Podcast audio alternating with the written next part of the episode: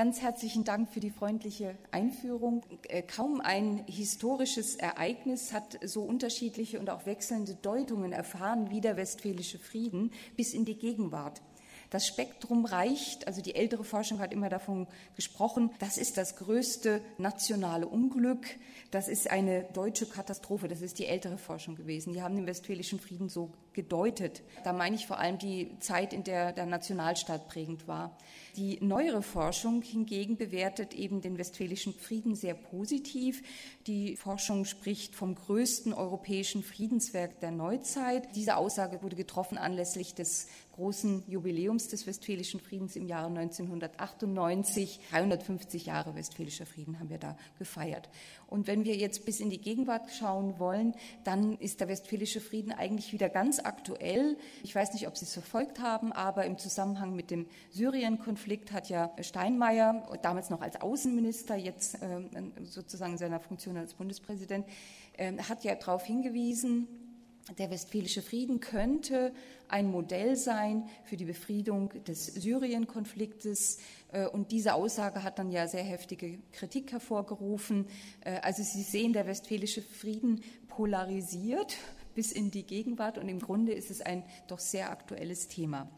Anliegen meines Vortrages ist es jetzt, Ihnen erst einmal den Westfälischen Frieden näher zu bringen, Ihnen überhaupt zu erklären, um was es hier geht, weil viele eben darüber reden, aber dann doch nicht genau wissen, was verbindet sich eigentlich mit diesem Frieden. Er hat eine europäische Tradition auf jeden Fall, er ist auch europäisch geprägt anzusehen, aber ähm, für mich ist doch viel wichtiger, dass dieser westfälische Frieden zurückgeht auf eine ältere Friedenstradition. Ich sage deutsche Friedenstradition, man könnte auch sagen eine Friedenstradition, die ganz eng verbunden ist mit der Gründung des Heiligen Römischen Reiches deutscher Nation 1495. Und in diesem Jahr wurde die sogenannte Landfriedensordnung äh, geschaffen. Und diese Idee des Reiches, des Heiligen Römischen Reiches deutscher Nation als Landfriedensordnung ist etwas, was im Prinzip die gesamte Dauer dieser frühen Neuzeit, also von 1495 bis 1806 geprägt hat.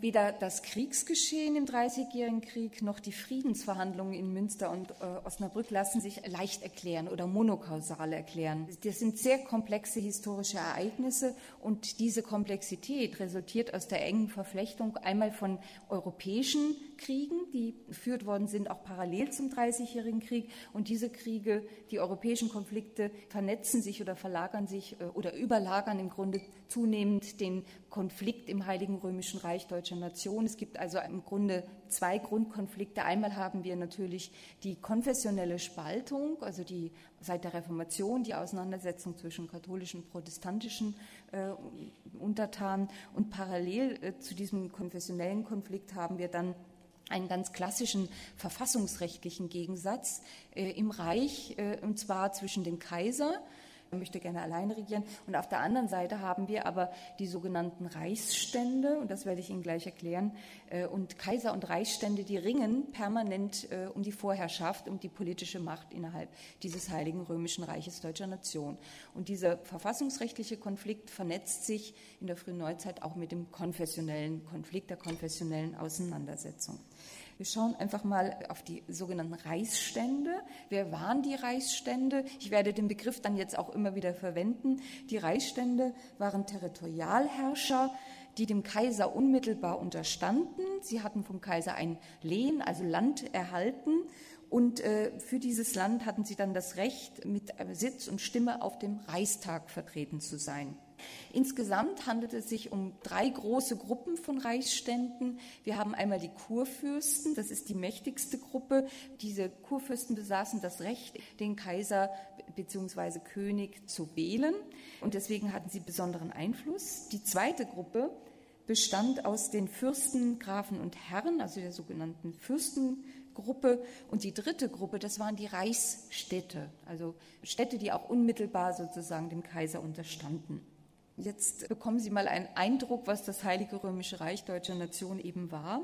Wir haben eben gesehen, sieben bis dann auch später im Verlauf der frühen Neuzeit neun Kurfürsten, über 300 Fürstengrafen und Herren und rund 50 Reichsstädte, bildeten sozusagen den Kern der politischen Struktur des frühneuzeitlichen Reiches. Die Reichsstände, die Gruppe, die ich Ihnen eben skizziert habe, regierte zusammen mit dem Kaiser das Reich. Und dieses Reich erstreckte sich räumlich vom heutigen Dänemark bis Norditalien und von Frankreich bis einschließlich der heutigen Tschechischen Republik. Also das ist nicht Deutschland, so wie wir es heute kennen, sondern das Heilige Römische Reich Deutscher Nation beinhaltet viele Territorien, die heute eigenständige Staaten sind. Ich verweise nur auf die Niederlande. Das war früher, also vor 1648 Reichsgebiet. Auch die Schweiz gehörte formal rechtlich mit zum Heiligen Römischen Reich Deutscher Nation dazu und auch das Königreich Böhmen. Also das heißt, es ist ein großes Gebilde, ganz viele Territorialherrscher, die hier versammeln dann auch auf dem Reichstag und dort eben versuchen, die Geschicke dieses Reiches dann eben auch zu leiten.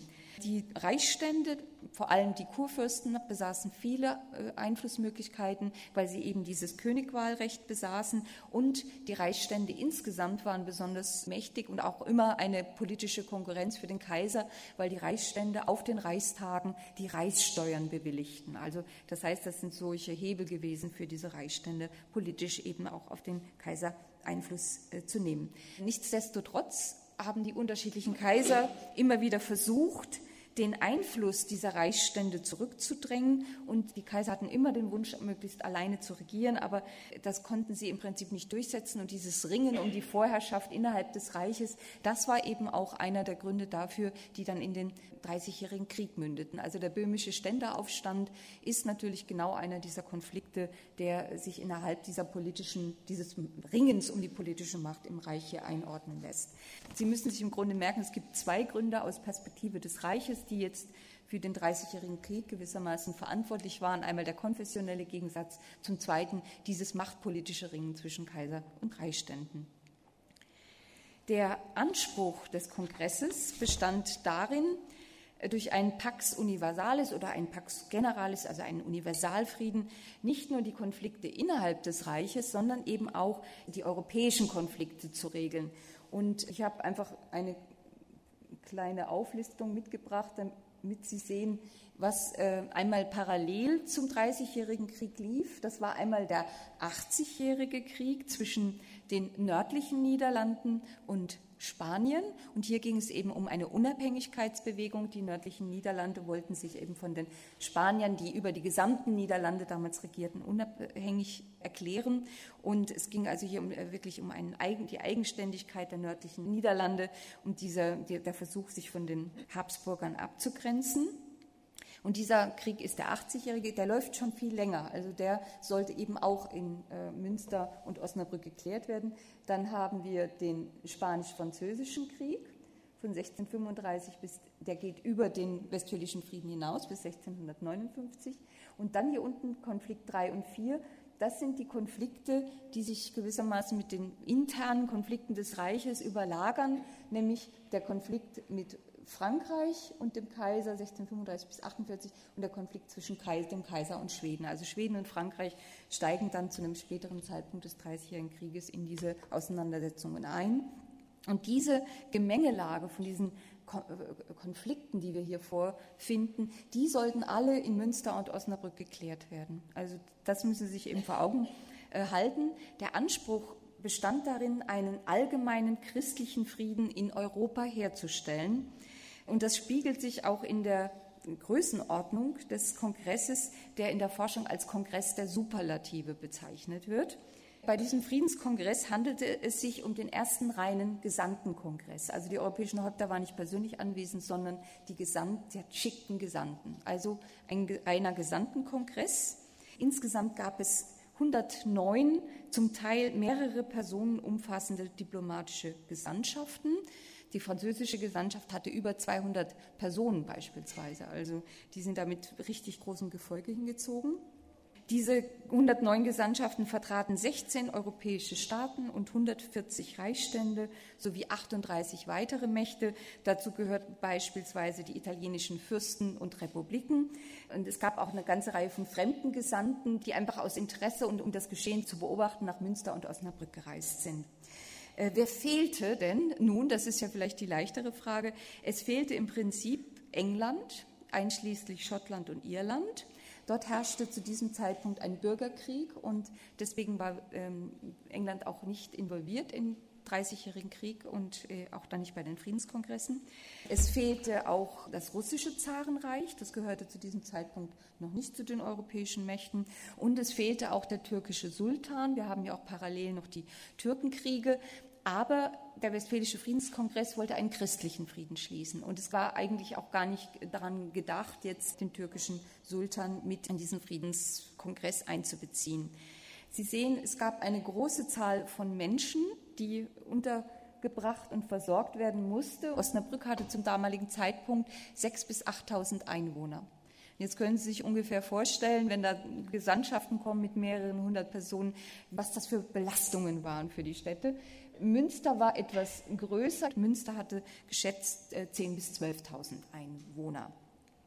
Aufgrund der Zusammensetzung kann der Kongress als erster gesamteuropäischer Friedenskongress gesehen werden. Und dieser Kongress hat dann für die späteren und folgenden ähm, europäischen Friedensschlüsse in Hinsicht auf den Charakter als Gesandtenkongress, in Hinsicht auf den diplomatischen Verhandlungsmodus oder das sich dann entwickelnde Völkerrecht und auch die gefundenen Lösungen, hat dieser äh, Westfälische Friedenskongress dann Maßstäbe gesetzt, auch für die nächsten äh, Jahrhunderte. So kann man das schon durchaus sagen. Äh, insgesamt, das wurde, wurde ja vorhin schon thematisiert, insgesamt wurde fünf Jahre verhandelt. Äh, und damit gelten diese Friedensverhandlungen bis heute als die längsten ununterbrochen geführten Friedensverhandlungen, die wir kennen in der Geschichte. Eine wichtige weitere Rahmenbedingung ist, dass wir immer uns vor Augen halten müssen, dass parallel zu den Friedensverhandlungen der Krieg weiterging es wurde weiter Krieg geführt. Es gab keinen Waffenstillstand, sondern parallel zu diesen fünf Jahren Friedensverhandlungen wurde der, sozusagen der Krieg weitergeführt. Äh, von den äh, vielen Teilnehmern, die ich Ihnen jetzt aufgelistet habe, sind es anfangs vor allem fünf große Mächte, die den größten Einfluss auf das Verhandlungsgeschehen hatten. Das war einmal der Kaiser des Heiligen Römischen Reichs deutscher Nation, äh, dann Frankreich, dann Schweden, dann haben wir Spanien dort und die Vereinigten Provinzen der nördlichen Niederlande. Das sind die fünf Mächte, die am Anfang der Verhandlungen am wichtigsten waren. Die anderen Mächte spielten erst einmal nicht so die zentrale Rolle.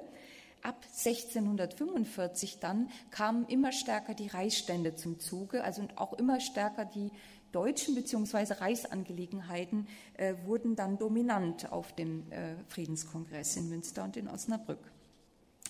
Die ersten Jahre 1643, 44 waren vor allem geprägt von Rangstreitigkeiten der Gesandten, also zeremonielle Fragen. Das war wichtig in der damaligen Zeit, um das politische Gewicht im Prinzip abschätzen zu können, äh, musste man im Grunde das nach außen demonstrieren. Und deswegen waren solche zeremoniellen Fragen und Rangstreitigkeiten sehr wichtig, um immer auszuloten, wer das politische Sagen äh, hatte. Die eigentlichen Verhandlungen begannen im Prinzip erst Ende 1645 und dauerten bis Oktober 1648. Die schwierigste Phase dieser Friedensverhandlungen war sicherlich die, als der kaiserliche Gesandte, das ist Graf Maximilian von Trautmannsdorf, als dieser Gesandte doch frustriert im Juli 1647 aus Münster abreiste. Er war über den Verhandlungsverlauf enttäuscht ähm, einige Gesandtschaften sahen darin jetzt auch ein Scheitern der Verhandlungen und reisten ebenfalls ab. Also Juli 1647 eine Krise, eine massive Krise des Kongresses Unversöhnte alte Gegensätze, unerfüllbare neue Forderungen seien wieder aufgetaucht, große Resignation, Mutlosigkeit. Das sind solche Stichworte, die mit dieser Phase in Verbindung gebracht werden. Und die eigentlichen Friedensverhandlungen, die entscheidende Phase, das ist das Jahr 1648, da kamen die Verhandlungen erst wieder in Gang, weil sich eine neue Gruppe bildete, die sogenannte Dritte Partei. Das war eine kleine Gruppe von, also überkonfessionell organisierten, kompromissbereiten Vertretern von Reichsständen. Und deswegen ist der deutsche Anteil oder der Part gewissermaßen des Reiches in, an diesem Zustandekommen des Friedens äh, doch sehr, sehr hoch, weil in dieser letzten wichtigsten Phase, wo der Kongress hätte scheitern können, dann doch die Reichsgesandten das Heft in die Hand genommen haben. Äh, es wurde auch vorhin schon gesagt, drei der vier Konflikte konnten in Münster und Osnabrück befriedet werden. Das wurde eben von den Zeitgenossen als wahres Weltwunder bezeichnet. Äh, der 80-jährige Krieg bzw. der Spanisch-Niederländische Krieg wurde bereits im Januar 1648 im Frieden von Münster beendet. Und das ist immer verwirrend, weil wir haben äh, den, äh, noch einen eigenständigen Frieden von Münster, der nur diesen 80-jährigen Krieg beendet. Und das hat aber mit dem westfälischen Frieden erst einmal gar nichts zu tun. Es geht hier im Frieden von Münster, Januar 1648, tatsächlich darum, äh, diese, den Konflikt zwischen Spanien und den nördlichen Niederlanden zu klären. Das war aber der erste Friedensschluss, der in Münster äh, im Grunde zustande gekommen ist. Äh, die Konflikte zwischen Frankreich und dem Kaiser sowie den jeweils auch mit ihnen verbündeten Reichsständen und der Konflikt des Kaisers mit Schweden und den verbündeten Reichsständen wurde dann in zwei separaten, aber eng miteinander verzahnten Friedensinstrumenten geschlossen. Also Sie müssen sich merken, der Westfälische Frieden, das sind zwei Friedensinstrumente. Der besteht aus zwei Friedensinstrumenten, die sehr eng miteinander verzahnt sind, das ist jetzt das Osnabrücker Friedensinstrument. Da wird der Frieden mit Schweden geschlossen und in dem Friedensinstrument von Münster wird der Frieden mit Frankreich geschlossen. Also zwischen Kaiser und Reich mit Frankreich, Kaiser und Reich und Schweden. Also das ist das Osnabrücker Friedensinstrument. Das Osnabrücker Friedensinstrument wurde bereits am 6. August 1648 in Osnabrück per Handschlag besiegelt und das äh, Friedensinstrument von Münster und Friedensinstrument von Osnabrück. Beide wurden dann am 24. Oktober 1648 in Münster unterzeichnet. Und das ist auch das Datum, was im Grunde immer gefeiert wird. Wichtig ist jetzt auch, sich nochmal vor Augen zu führen, wir hatten vier Konflikte, drei können befriedet werden. Das heißt, einer konnte nicht befriedet werden. Und das war der Spanisch-Französische Krieg, seit 1635 andauernd. Ähm, der Krieg wurde bis 1659 fortgesetzt und die Forschung sagt eben, dass dieser Anspruch, ähm, einen Universalfrieden für Europa herzustellen, schon allein deshalb gescheitert sei, weil dieser spanisch-französische Krieg nicht befriedet werden konnte. Also drei von vier wurden befriedet. Das ist der berühmte Postreiter, den ich immer gerne zeige, der also äh, symbolisiert, dass der Frieden dann nach dem 24. Oktober 1648 auch in die Welt getragen wurde. Also der Postreiter, der also den Frieden äh, in Europa im Reich äh, verkündet. Kommen wir zu den Ergebnissen. Die größte Bedeutung besaß der Westfälische Friedenskongress tatsächlich nur durch den Westfälischen Frieden für das Heilige Römische Reich deutscher Nation. Nämlich hier wurde tatsächlich eine Friedensordnung geschaffen, die ja die die jetzt nicht unbedingt dauerhaft war, aber die dann tatsächlich für einen langen Zeitraum dann auch den Frieden gebracht hat, und zwar den Frieden für das Heilige Römische Reich Deutscher Nation, äh, in bestimmter Hinsicht, nämlich vor allem einen Religionsfrieden gebracht hat. Insgesamt wurden in diesen Friedensinstrumenten, in diesen zwei Friedensinstrumenten vier Gegenstandsbereiche oder vier Themen geregelt. Einmal die Herstellung eines allgemeinen Friedens zwischen den Vertragsparteien. Zweitens die Konflikte der Reichsverfassung und der, des Reichsreligionsrechts. Drittens, ganz wichtig, territoriale Entschädigungen für die Kronen, also für Frankreich und Schweden. Ähm, und viertens allgemeine Schlussbestimmungen zur Ratifikation, zum Vollzug der Garantie und auch der Sicherung des Friedens. Um Frieden herzustellen, war es üblich, dass sich die Vertragspartner gegenseitig immerwährendes Vergessen und Amnestie gewährten. Ich habe diesen Text in deutscher Sprache einfach jetzt mal mitgebracht. Es ist eine lange Passage, die Sprache ist umständlich, aber das ist etwas, was wir heute überhaupt uns nicht mehr vorstellen können. Amnestie und immerwährendes Vergessen. Und das äh, bezieht sich auf alle oder bezog sich auf alle seit Kriegsausbruch 1618 zugefügten Beleidigungen und Gewalttaten. Darunter fielen auch Schäden und Kosten. Ebenso sollten alle Würdenträger wieder in ihre Ämter eingesetzt werden und alle seit Kriegsausbruch erfolgten Veränderungen sollten hinfällig sein. Also das muss man sich einfach mal vorstellen. Das also heute undenkbar. Wir haben äh, im Prinzip einen äh, ein, ein, Kriegsgerichtshof, der genau eigentlich diese, die, diese Dinge aufarbeitet. Aber im Westfälischen Frieden sagt man, nein, wir brauchen Frieden um jeden Preis und Voraussetzung ist Amnestie und immerwährendes Vergessen. Auf der Basis dieser Amnestie wurde dann ein allgemeines Restitutionsgebot verabredet, das heißt also die Wiederherstellung der territorialen Verhältnisse, aber mit relativ vielen Ausnahmen. Also da gehe ich aber nicht drauf ein. Sie sollten nur wissen, äh, dass es hier eine Reihe von Ausnahmen gab. Es war in, in, in der frühen Neuzeit durchaus üblich, ähm, den Kriegsparteien äh, territoriale Entschädigungen zu, zugestehen. Also die bekommen für die Kriegsführung und für all das, was sie erlitten haben, bekommen sie einfach Territorien. Das war üblich. Und aufgrund dessen haben sich dann im Zuge dieser ähm, Verhandlungen oder des Westfälischen Friedens auch territoriale äh, Verschiebungen von Macht und Besitz ergeben. Ich zeige, das ist jetzt leider nicht eine besonders gute Karte, aber ich werde das gleich noch erläutern. Also Frankreich hat im Westfälischen Frieden bekommen die lothringischen Städte und Diözesen Metz, Toul und Verdun. Er hat schon diese Territorien verwaltet und es bekommt jetzt im Westfälischen Friedenskongress endgültig zugesprochen. Darüber hinaus erhielt Frankreich das Elsass, also die Landgrafschaft des Ober- und des Unterelsass. Man kann so ein bisschen hier diese lilanen Territorien, das sind im Prinzip die Gebiete, die Frankreich vom Reich erhält, dann im Westfälischen Frieden. Ähm, und Sie können immer schauen, die Farben sind nicht ganz gut, aber Bayern bekommt die Oberpfalz, Hessen-Kassel bekommt hier Gebiete um äh, Hersfall, Schweden bekommt Gebiete, da gehe ich gleich nochmal genauer drauf ein. Also das heißt, hier gibt es eine ganze Reihe von territorialen Verschiebungen als äh, Entschädigung. Wichtig ist äh, für Frankreich vor allem gewesen, dass Frankreich zwei rechtsrheinische Festungen bekommen hat, nämlich einmal ähm, die ähm, Festung äh, Philippsburg und äh, Breisach. Das sind zwei wichtige Festungen gewesen. Äh, man sieht es hier, Breisach und Philippsburg, das sind rechtsrheinische äh, Territorien, das hat Frankreich bekommen und Frankreich hat äh, sich damit die Möglichkeit offen halten wollen, jederzeit dann militärisch in das Reich äh, eingreifen zu können.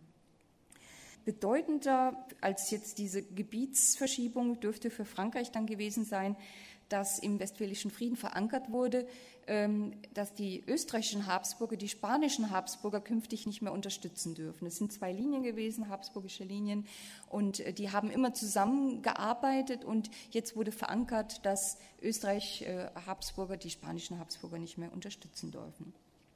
Ähm, äh, wichtig ist jetzt noch Schweden. Schweden bekommt auch einiges, nämlich Schweden bekam das Herzogtum Vorpommern, Rügen, Stadt und Hafen Wismar und die Stifte Bremen, Hamburg und äh, Verden und die wurden säkularisiert eigens, äh, damit quasi hier Entschädigungen geleistet werden konnten. Also äh, wenn Sie vielleicht schon mal an der Ostsee Urlaub gemacht haben und sich gewundert haben, warum da so häufig auf die Schweden verwiesen wird, das hängt genau hier mit diesen Gebieten zusammen, die dann doch einige Jahrzehnte in den schwedischen Händen waren. Also Rügen war schwedisches Gebiet, äh, Vorpommern war schwedisches äh, Gebiet. Neben diesen Gebieten hat Schweden dann noch eine sogenannte Militärsatisfaktion bekommen. Das waren fünf Millionen Reichstaler, quasi als ähm, ja, die, die fünf Millionen Reichstaler sollten dazu dienen, die Söldner mal auszubezahlen. Da waren ja unendlich große äh, Schulden angehäuft worden und die Söldner wollte man aus dem Land bekommen und deswegen äh, hat Schweden dann fünf Millionen Reichstaler bekommen, um diese Söldner dann auszuzahlen. Ähm, die, diese Regelungen, die man gefunden hat im Westfälischen Frieden, ähm, die waren sehr komplex und gerade diese, ähm, die, den, der Abbau der Truppen, das konnte nicht gleich in Münster und in Osnabrück geregelt werden, sondern musste sich dann nochmal eigens in Nürnberg treffen, 1649-50, auf den Nürnberger Exekutionstag und dort ist dann im Prinzip erst dieser Truppenabbau äh, geregelt worden und auch diese äh, Zahlungen geklärt worden. Ähm, wir müssen uns dann auch vorstellen, dass diese Abtretungen von Gebieten ähm, ja auch Reichsstände betroffen hat. Also der Herzog von Pommern war natürlich nicht glücklich darüber, dass jetzt Schweden vor Pommern äh, zugeteilt worden ist. Und äh, das heißt, man wollte auch dann in, oder hat dann im Westfälischen Frieden auch Reichsstände entschädigt, die Gebiete zur Verfügung gestellt hatten für Frankreich und Schweden. Wie hat man das gemacht? Man hat Kirchengut säkularisiert. Also gerade im Norden, Nordwesten ist sehr vieles an Kirch, Kirchengut dann säkularisiert worden und damit konnte man dann im Grunde Entschädigungen auch für die Reichsstände leisten, die Frankreich und Schweden äh, Gebiete äh, ge gegeben hatten. Ganz grob jetzt noch das, was ich vorhin schon angedeutet hatte. Die Vereinigten Provinzen der Niederlande, die schließen mit Spanien Frieden Und die Forschung behauptet immer, dass die Niederlande, also dass es die Geburtsstunde sozusagen der heutigen Niederlande gewesen sei und dass der Westfälische Frieden das auch geregelt habe. Das stimmt so nicht. Das steht nicht im Westfälischen Frieden. Diese Unabhängigkeit der nördlichen Provinzen der Niederlande, das ist kein Bestandteil der beiden genannten Friedensinstrumente, sondern kann im Prinzip als Folge dieses Frieden äh, Friedens von Münster bezeichnet werden, der den spanisch-niederländischen oder den 80-jährigen Krieg äh, im Prinzip beendet hat. Äh, sehr ungewöhnlich ist dann äh, hier dieser, äh, der, der Bürgermeister von Basel, Johann Rudolf Wettstein. Die Schweiz war keine Kriegspartei. Ja, das ist nochmal ganz wichtig. Also die Schweiz war hier keine Kriegspartei. Sie hat aber trotzdem ein äh, Gesandte hingeschickt und vor allem diesen äh, Bürgermeister von Basel. Und zwar wollte Basel jetzt diese Anwesenheit dieser vielen Reichsstände nutzen, um in einen Prozess, den diese Stadt schon lange geführt hat, äh, endlich Recht zu bekommen. Und äh, quasi der Nebeneffekt war dann, dass tatsächlich im Westfälischen Frieden dann zugestanden wurde, dass die Schweizer, nicht nur die Stadt Basel, sondern auch die Schweizer Eidgenossenschaft äh, aus allen Reichspflichten entlassen wird. Also wir können durchaus sagen, dass die Schweizer Eidgenossenschaft, dass das 1648 die Geburtsstunde dann der Schweizer Eidgenossenschaft dann war. Ähm, neben den territorialen Veränderungen bilden Bestimmungen äh, für die, für die Verfassung des äh, Heiligen Römischen Reiches Deutscher Nation dann den eigentlichen Kern der Friedensinstrumente. Ich habe vorhin schon auf diesen Gegensatz zwischen Kaiser und äh, Reichsständen verwiesen, dieser dieses Ringen um diese Vorherrschaft. Und das wird jetzt im Westfälischen Frieden äh, endgültig geregelt. Und zwar im Endeffekt äh, in drei Paragraphen wird im Grunde der alte Vorkriegszustand wiederhergestellt. Die Reichsstände bekommen alle ihre Rechte und Privilegien wieder zurück. Also sie werden wieder restituiert und sie werden als gleichberechtigte Partner in, bei der Regierung des Reiches äh, ja, äh, institutionalisiert. Ähm, Sie sind keine souveränen, sie werden nicht zu souveränen Herrschern, diese Reichsstände. Sie bleiben weiter im Prinzip im Reichsverband und auch in, äh, innerhalb des Reiches in ihren äh, Rechten beschränkt, aber äh, sie, äh, sie bekommen im Grunde eben die Mitsprache bei allen wichtigen Angelegenheiten, die das Reich betrifft. Sie erhalten das Bündnisrecht mit, äh, mit anderen Reichsständen und auch mit ausländischen Mächten. Sie dürfen sich aber nur mit anderen verbünden, wenn sich dieses Bündnis nicht gegen das Heilige Römische Reich Deutscher Nation richtet. Also man versucht, das Reich hier äh, auf äh, allen Ebenen zu schützen. Und noch ein wichtiger Punkt, der dann auch das Gelingen des Friedens ermöglicht hat, ähm, nämlich man hat eine ganze Reihe von Punkten gehabt, auf, da konnte man sich nicht einigen auf dem Westfälischen Friedenskongress. Und deshalb hat man gesagt, wir müssen all diese Punkte jetzt mal zurückstellen. Wir wollen in erster Linie den Frieden haben und die, und die Punkte, die wir nicht klären können, die stellen wir zurück und die werden wir quasi nach und nach auf den Reichstagen dann abarbeiten. Und das ist auch im Westfälischen Frieden dann genau äh, festgelegt, welche Punkte und welche Fragen das sein sollte eine diplomatische Meisterleistung. Und ich finde, es ist auch aus meiner Sicht ähm, das Kernstück dieses Westfälischen Friedens, das ist der Religionsfrieden, der geschlossen wird. Der Religionsfrieden, man bezeichnet ihn in der Forschung auch als zweiten Religionsfrieden. Das heißt, wenn der Westfälische Frieden der zweite Religionsfrieden ist, dann muss es ja auch noch einen ersten Religionsfrieden geben. Und der erste Religionsfrieden war eben der Augsburger Religionsfrieden von 1555. Und das ist hier ganz bewusst so gemacht worden, dass im Artikel 5, Paragraph 1, also in dem ersten Artikel, der sich grundsätzlich mit diesem Reichsreligionsrecht und dem Religionsfrieden beschäftigt, dass hier ganz bewusst der Passauer Vertrag und vor allem der Augsburger Religionsfrieden wieder bestätigt wurden. Also man stellt sich in die Traditionslinie des Augsburger Religionsfriedens. Es wurde festgelegt, äh, dass der Westfälische Frieden bis zu einer künftigen kirchlichen Wiedervereinigung, also die Hoffnung hatte man noch nicht aufgegeben, die ist hier verankert worden, also bis zu einer künftigen kirchlichen Wiedervereinigung sollte der Westfälische Frieden als dauerhaft gültige Erläuterung des vielfach umstrittenen Augsburger Religionsfriedens anzusehen sein. Also Sie sehen die, die, die Traditionslinie, die ich Ihnen hier schon mal aufmache. Der Westfälische Frieden fällt nicht aus dem Himmel, sondern es gibt im Prinzip schon einen ersten Religionsfrieden und man stellt sich in diese Tradition dieses ersten Religionsfriedens, der bestätigt wird im Westfälischen Frieden. Natürlich wird der Augsburger Religionsfrieden noch modifiziert. Es gibt sehr kluge Regelungen, ähm, die ich Ihnen kurz skizzieren möchte. Nämlich, wenn Konflikte zwischen den Konfessionen auftauchen, dann sollte man im Grunde gütlich versuchen, sich zu einigen. Und das bezog sich vor allem auf den Reichstag. Das war ja die Bühne, die politische Bühne der damaligen Zeit. Und dort existierte eine katholische Mehrheit. Und wenn das Mehrheitsprinzip auf dem Reichstag weiterhin gültig gewesen wäre, hätte die katholische Mehrheit immer die protestantische Mehrheit überstimmen können.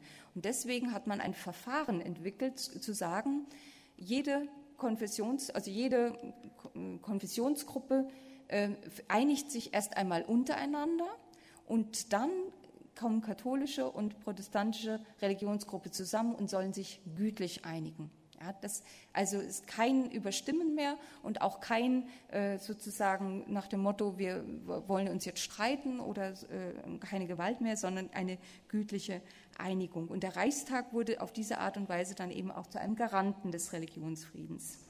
Also dieses jede für sich beraten und dann anschließend gemeinsam einen Kompromiss suchen. Ich glaube, das könnte, das ist heute noch ein Grundprinzip eigentlich durchaus der Politik. Ähm, die, man wollte eben tatsächlich hier äh, jeden äh, Religionskrieg oder jeden Religionsstreit verhindern. Das sollte nicht mehr äh, kommen und nicht mehr geschehen. Also man war auch willens, das wirklich umzusetzen. Man hat auf diese Weise eben äh, den Konfessionskonflikt verfahrensrechtlich entschärft und auch institutionell kanalisiert. Das ist schon mal ein sehr kluger Weg gewesen.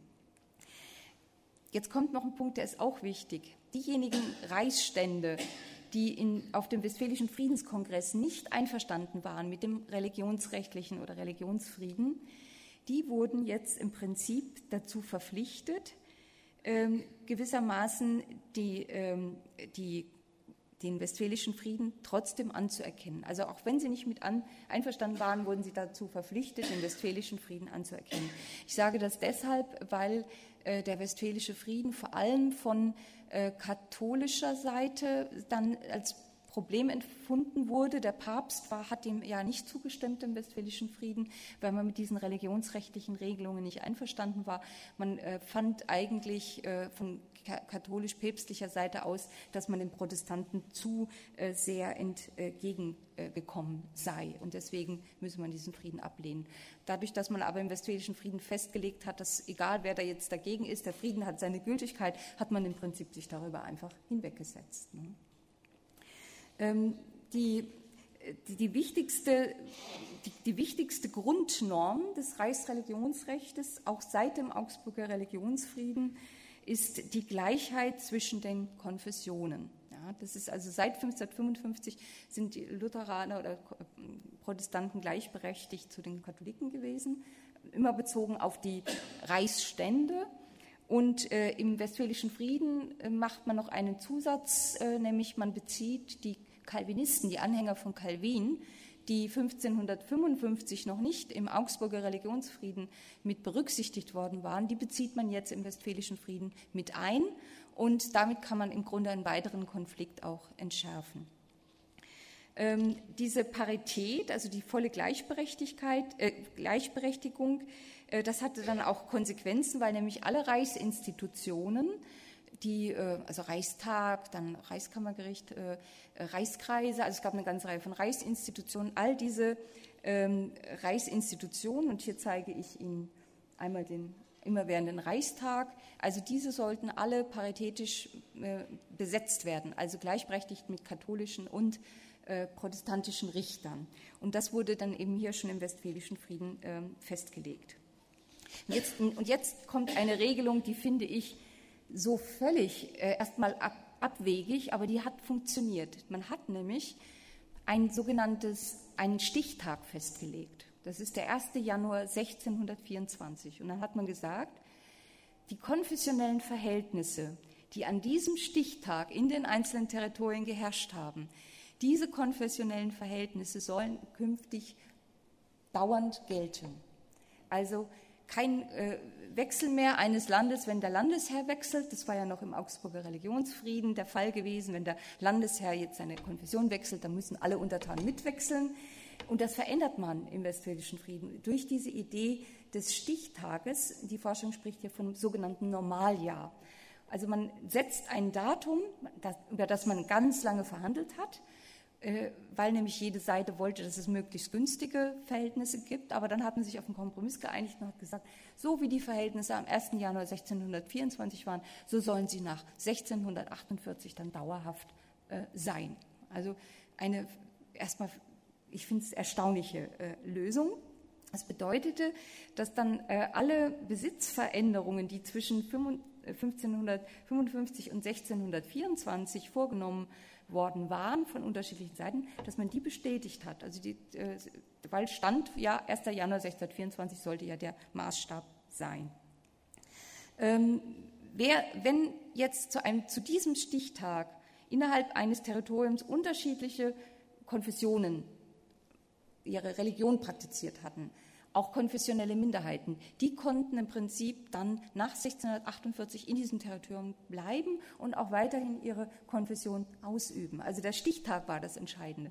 Wenn jetzt aber eine Gruppe äh, also jetzt vor allem Protestanten oder Calvin, also Lutheraner oder Calvinisten oder Katholiken, wenn eine dieser drei Gruppen nicht in einem Territorium zum Stichtag die Religion praktiziert hatte, dann durften die auch nicht nach 1648 in diesem Territorium bleiben. Ne?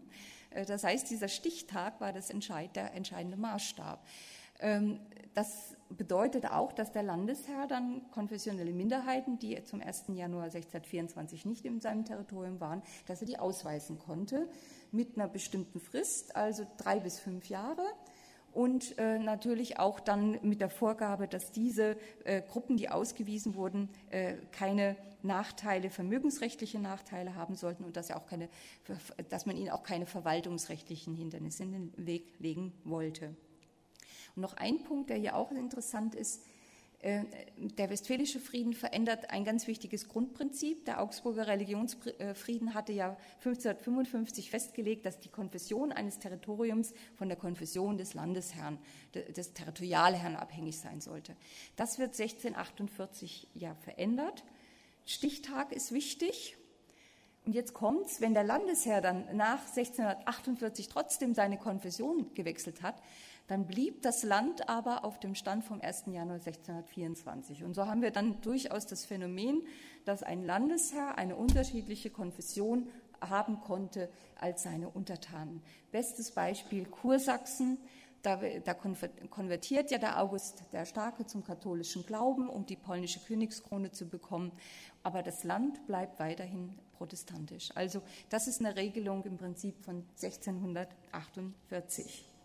Und wenn man diese Regelungen sieht, diese geschickten Regelungen, um diesen konfessionellen Gegensatz jetzt auch äh, zu befrieden, äh, dann muss man tatsächlich sagen, das war auch Voraussetzung für den Fortbestand dieses Heiligen Römischen Reiches deutscher Nation. Die brauchten im Prinzip diese Regelung. Ähm, und es war eben tatsächlich das Ziel, möglichst dauerhafte Lösungen zu finden, die eben einen weiteren Religionskrieg im Reich verhindern sollten. Und in der Hinsicht war der Westfälische Frieden und der Friedenskongress auf jeden Fall ein Erfolg. Ja, also das muss man auch ganz klar sagen. Jetzt kommen wir zum Schluss zu meinem Aspekt, den ich vorhin auch schon angedeutet habe, ähm, die, das, der Aspekt äh, des Friedensmodells, das zur Verfügung stand. Es ist nämlich tatsächlich äh, wichtig, dass es so etwas wie eine Vision geben muss. Es muss im Grunde etwas vorhanden sein, an dem man sich orientieren kann, um den Frieden zu schließen. 1495 haben wir hier eine Friedenstradition, die äh, geschaffen worden ist äh, auf dem Wormser Reichstag. Äh, und dort wurde äh, der sogenannte ewige Landfrieden geschlossen. Äh, das ist ein sehr interessantes Instrument. Ähm, der ewige Landfrieden, um diesen ewigen Landfrieden durchzusetzen und auch im Prinzip ähm, zur Geltung zu verhelfen, hat man eine ganze Reihe von Institutionen und Mechanismen geschaffen. Was ist der Grundgedanke dieses ewigen Landfriedens? Der ewige Landfrieden besagt, dass jegliche gewaltsame Austragung von Konflikten, also jegliche gewaltsame Austragung von Konflikten im Heiligen Römischen Reich Deutscher Nation äh, geächtet werden soll. Es ist also eine Ächtung von Gewalt. Äh, Hintergrund ist hier, dass wir im Spätmittelalter eine Zunahme von Gewaltakten haben, vor allem äh, manifestiert in, in, den Fäden, also das Fädewesen im, im Mittelalter, das Fäderecht das hat eben tatsächlich zu einer Zunahme von Gewalthandlungen geführt. Und der ewige Landfrieden von 1495, der möchte mit dieser, mit dieser äh, Gewalteskalation äh, brechen und ächtet jetzt Gewalt, jegliche Gewalthandlung. Was sollte anstelle dessen passieren? Konflikte sollten künftig nur noch auf friedlichem Wege beigelegt werden, und zwar auf dem Gerichtsweg. Ja, das ist die Grundidee des ewigen Landfriedens von 1495. Und es gibt eine sehr schöne, griffige Formel der Forschung dafür. Äh, die Formel lautet Frieden durch Recht. Frieden durch Recht. Also nicht sozusagen, dass jeder für sich dann Gewalthandlungen äh, vollzieht und in Anspruch nimmt, sein Recht mit Gewalt durchzusetzen, sondern Frieden durch Recht. Frieden äh, entsteht dadurch, dass Konflikte auf dem Rechtswege ausgetragen werden sollten. Und wer trotz dieses dezidierten äh, Fehde- und Gewaltverbotes weiterhin Gewalthandlungen vornahm, sollte unabhängig welchen Stand oder welche Würde er innehatte, der sollte im Prinzip äh, in die Reichsacht fallen, der sollte geächtet werden. Und das bedeutete, dass er all seine Besitztümer, all seine Rechte, seine Würden verloren hat. Er wurde vogelfrei, so würde man das vielleicht dann sagen. Also das war ein hartes Instrument, um jemanden zu bestrafen, der trotz dieses äh, ewigen Landfriedens weiterhin Gewalthandlungen äh, vornahm. Ähm, der Kaiser war natürlich hier eine wichtige Person. Der, hat, der war, galt offiziell als Wahrer des Landfriedens und hat eben auch alle Reichsstände und Untertanen auf diese Einhaltung des ewigen Landfriedens äh, verpflichtet und hat eben dann tatsächlich diese sehr harten äh, Strafen äh, angedroht. Und interessant ist jetzt, man hat es nicht nur bei diesem äh, Landfrieden belassen, sondern man, man äh, hat eine Institution oder eben äh, ja eigentlich mehrere Institutionen geschaffen und eine wichtige oder die wichtigste davon das ist tatsächlich das Reichskammergericht. Das Reichskammergericht war eines von zwei höchsten Gerichten im Heiligen Römischen Reich Deutscher Nation und dieses Reichskammergericht wurde gegründet, um sozusagen Friedensbrecher verurteilen zu können, beziehungsweise auch um Konflikthandlungen vor Gericht austragen zu können. Also das sind so die wichtigsten Erkenntnisse von 1495 gewesen. Und dieser Landfrieden war äh, den, äh, den Fürsten, Grafen, Herren, Kurfürsten, den Untertanen, der war denen so wichtig, dass dieser Landfrieden auf jeden Reichstag äh, wieder bestätigt worden ist. Also der ist immer wieder eingeschärft worden, immer wieder bestätigt worden. Und im Verlaufe der frühen Neuzeit hat man diesen ewigen Landfrieden dann im Prinzip mit weiteren Zusätzen versehen. Also der wurde immer stärker ausgeweitet. Und ähm, in diesen Ausweitungen und Zusätzen kann man sehen, wie sich im Verlaufe der frühen Neuzeit die Sicherheitslage immer stärker verändert, dass es im Grunde unterschiedliche Bedrohungsszenarien gegeben hat und darauf musste man reagieren und hat dann diesen Landfrieden im Prinzip immer erweitert. Auf neue Bedrohungen hat man im Prinzip den Landfrieden dann im Grunde ausgerichtet. Und eine von diesen Bedrohungen, die dann schon relativ schnell nach 1495 kam, war eben die Reformation. Und die Forschung spricht also davon, also es gibt auch hier wieder einen schönen Spruch, die Reformation war Landfriedensbruch. Also nach dem damaligen Verständnis, äh, äh, Luther wurde ja auch äh, geächtet, ja, das, also genau da hat man diese Mechanismen dann ja zum Tragen gebracht, äh, galt als Friedensstörer und deswegen wurde er im Prinzip geächtet. Das heißt also, diese äh, Landfriedensordnung geriet durch die Reformation in eine große Krise. Ähm, und äh, aus dieser Krise ist man dann herausgekommen mit dem Augsburger Religionsfrieden. Der Augsburger Religionsfrieden ist aber nichts anderes als ein erweiterter Landfrieden von 1495. Also man hat die Instrumentarien und die Mechanismen von 1495 genommen und hat sie 1555 auf diese konfessionellen Gegensätze äh, ausgeweitet. Das heißt auch, dass die konfessionellen Gegensätze nach 1555 nur noch auf dem Gerichtswege ausgetragen werden sollten. Das ist eben, da sehen Sie, wie, wie in welcher Traditionslinie dieser Augsburger Religionsfrieden eben äh, dann steht und dass diese Landfriedensordnung und dieser ewige Landfrieden von 1495 ein Modell war, auf das man zurückgreifen konnte, auch eben tatsächlich um diese schweren konfessionellen Auseinandersetzungen äh, zu lösen. Und das Wichtigste ist, man hatte die Erkenntnis, dass sich ein religiöser Konflikt nicht auf dem Wege sozusagen der religiösen Wahrheitsfindung lösen lässt. Man kann solche Konflikte nicht entscheiden und sagen, das ist jetzt die einzig wahre Religion und die andere nicht. Also Sie können im Prinzip Religions- oder Konfessionskonflikte nicht jetzt entscheiden. Äh, man hat aber sich entschieden und gesagt, wir müssen ja trotzdem miteinander zusammenleben. Also Katholiken und Protestanten müssen miteinander zusammenleben. Deswegen, was war der wichtigste Weg? Man hat gesagt, wir müssen eine rechtlich-politische Lösung finden. Rechtlich-politisch. Ja, es ging nicht um die Entscheidung einer, wer, wer ist sozusagen die einzig wahre Religion, sondern wie kann man zusammenleben, wie kann man das äh, organisieren und regeln. Und dafür hat man eine rechtlich-politische Lösung gesucht. Und das ist eben auch der, der Weg, in dem man sich dann seit 1495 gestellt hat, rechtlich-politische Lösungen der Konflikte. Die Bedeutung des Augsburger Religionsfriedens von 1555 wird auch daran deutlich, dass dieser äh, Augsburger Religionsfrieden immer bei allen Friedensverhandlungen während des Dreißigjährigen Krieges immer Maßstab war. Man hat immer wieder auf ihn zurückgegriffen, konnte sich aber auch dann nicht einigen, weil man eben unterschiedliche Lesarten dieses Augsburger Religionsfriedens ähm, äh, ja, entwickelt hatte.